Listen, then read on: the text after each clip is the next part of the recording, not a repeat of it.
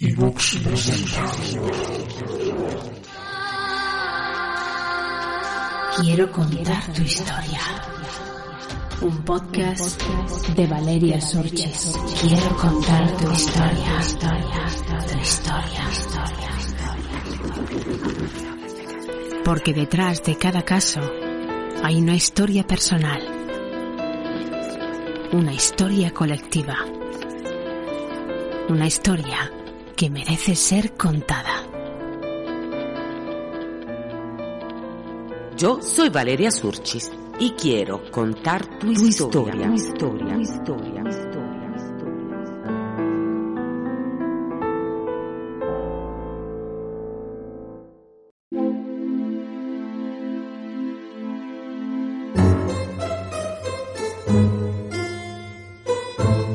Temporada 6, episodio 6. BTK segunda parte, el factor X.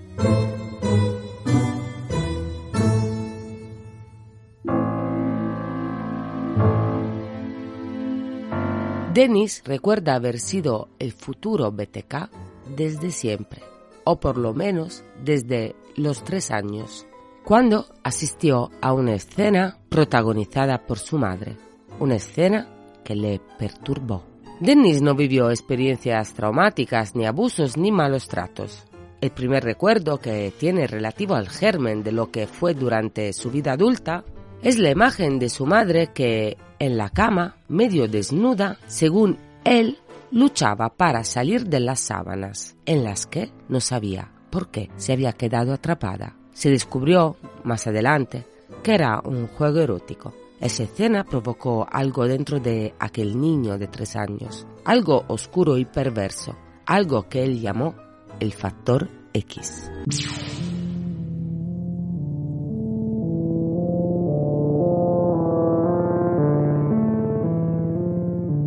El factor X era aquel factor no humano que se apoderaba de todo su ser y que le impulsaba a matar, aunque en toda la historia de BTK podemos afirmar que el placer que sentía no era tanto ligado a la muerte de sus víctimas, sino a toda la parte previa al crimen y a la tortura psicológica que infligía a sus incautas víctimas, a las que finalmente mataba. Porque BTK era básicamente un acechador, un mirón, un hombre que se alimentaba de fantasías, que durante su infancia y adolescencia intentó aprender, cultivar aquel factor X que luego intentó esconder en su vida adulta.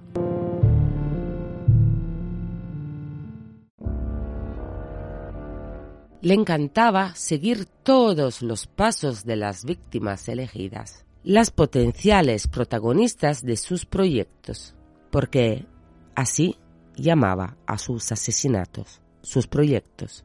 Uno podría pensar que elegía al azar, pero la verdad es que elegía en base a una sensación que experimentaba cuando veía a la persona que según él era la adecuada, la elegida, como si fuese un flechazo asesino, perdonadme la expresión, y cuando encuentra a esa persona especial, traza en su mente una fantasía de la cual se nutre hasta llevarla a cabo. Observa, sigue, se acerca a la víctima, traza planes en su mente que luego intenta plasmar en la situación real. BTK ignora, como muchos asesinos en serie, que la fantasía siempre es mejor que el crimen, aunque más tarde ya en prisión, se dio cuenta que eso era cierto.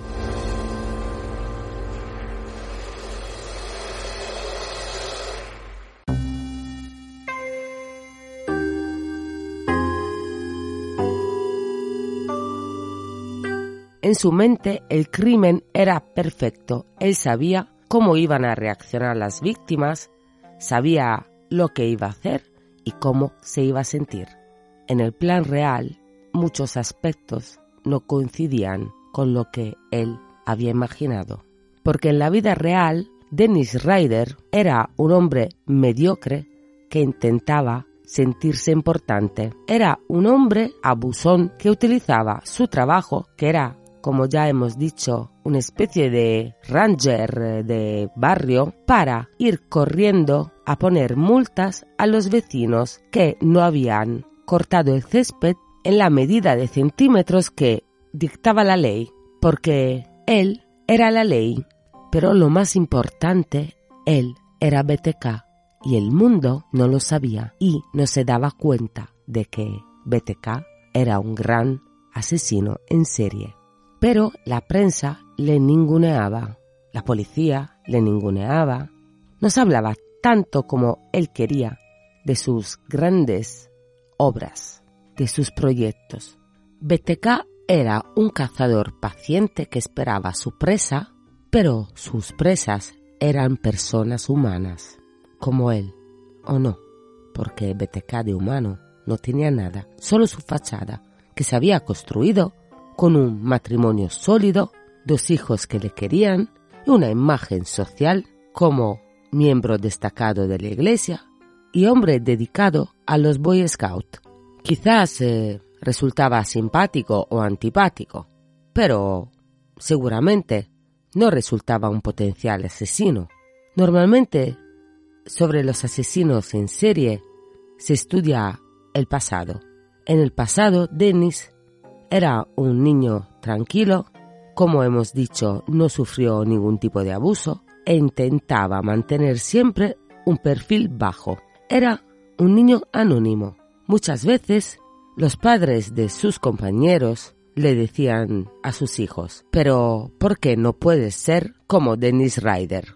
Porque Dennis Ryder era un niño tranquilo que cultivaba en su mente fantasías perversas. Vivía como en un mundo paralelo, un mundo donde él era el grande BTK, era el grande acechador, el gran cazador de personas. Y quería empezar una caza y en esta caza él quería también ser cazado.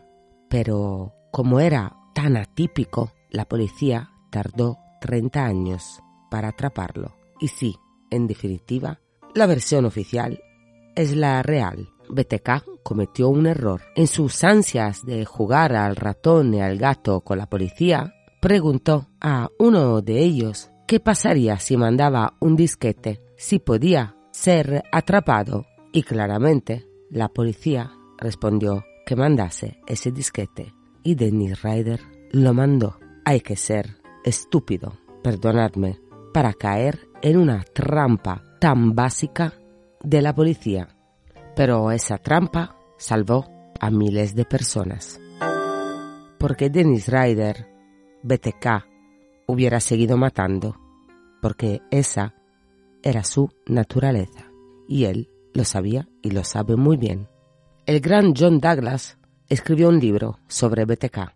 John Douglas, para quien no lo supiese, ha sido uno de los primeros criminal profiler del FBI. Analizó la personalidad de muchos de los asesinos en serie que conocemos y él mismo quedó asombrado con la historia de este hombre, de quien estudió nada más que nada menos que sus diarios, porque BTK tenía un diario donde lo apuntaba todo. BTK también dibujaba, escribía poemas y algún que otro relato mediocre.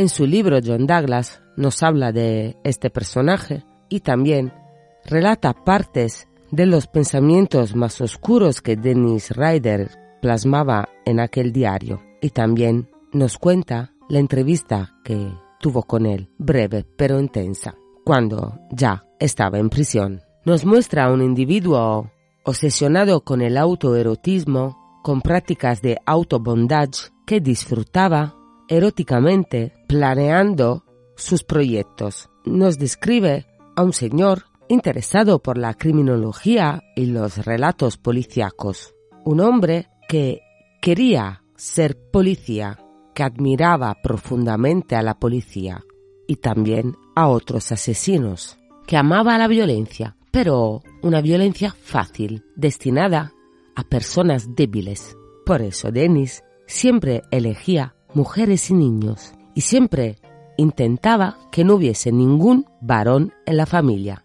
No quería luchar con sus víctimas, quería tener el control y para eso ya de por sí, ya desde un principio, buscaba víctimas controlables y les engañaba para alargar su sufrimiento. Se inventaba historias. Cuando atrapaba a una madre con sus hijos o cuando atrapó a la familia Otero o los dos hermanos, decía siempre lo mismo, que era un fugitivo que solo estaba en su casa para robarle dinero y el coche, dándole así la esperanza de poder seguir con vida si obedecían y si hacían todo lo que él le mandaba, pero liberarles nunca era parte de su plan.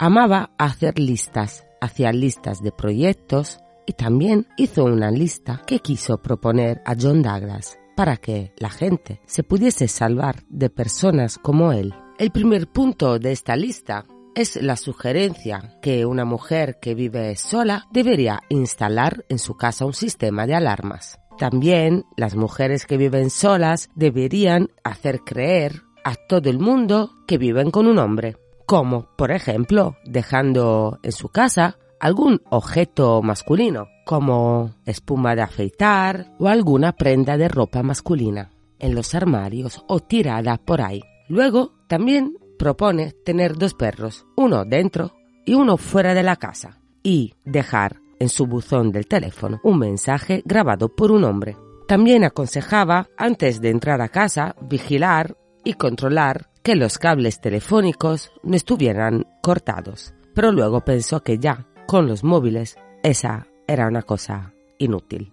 También es buena idea, según Ryder, dejar una radio encendida en la casa y nunca tener la misma rutina. Por ejemplo, nunca ir al supermercado pasando por la misma calle ni volver a la misma hora. Y las mujeres deberían sospechar al ver un coche aparcado frente de su casa. Estos son los sabios consejos que el asesino en serie BTK da a todas las mujeres del mundo para que no sufran ataques de personas como él. En resumen, deberíamos todos vivir en un constante pánico social y en constante atención por si acaso un pobre señor bueno que hace cosas malas escucha a su factor X que dice que nos tiene que matar.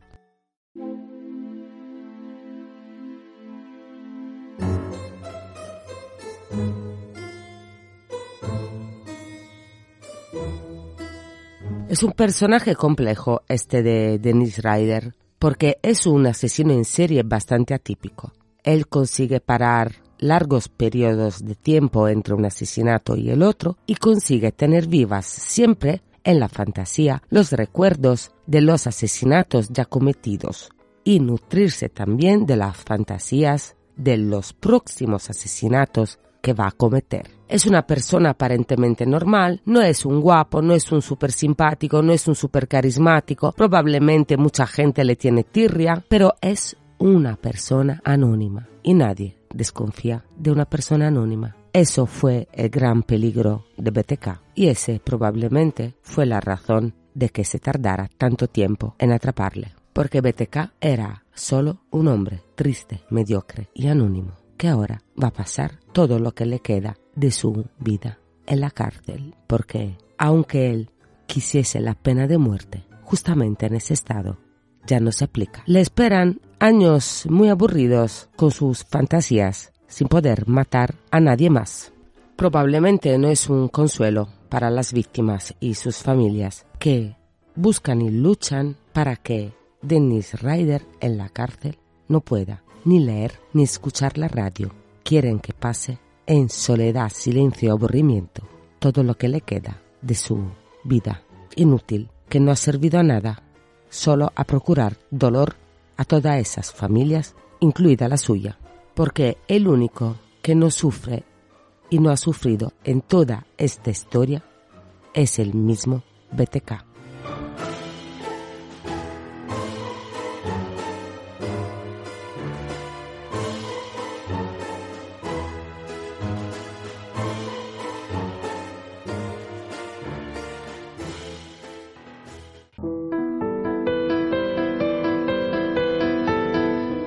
Habéis escuchado Quiero contar tu historia, un podcast escrito y dirigido por Valeria Surchis. Gracias por vuestro tiempo y por vuestros oídos. Y no os perdáis la cápsula en un nuevo formato. Reflexiones personales sobre los casos de Quiero contar tu historia, contadas como me salen de, del corazón.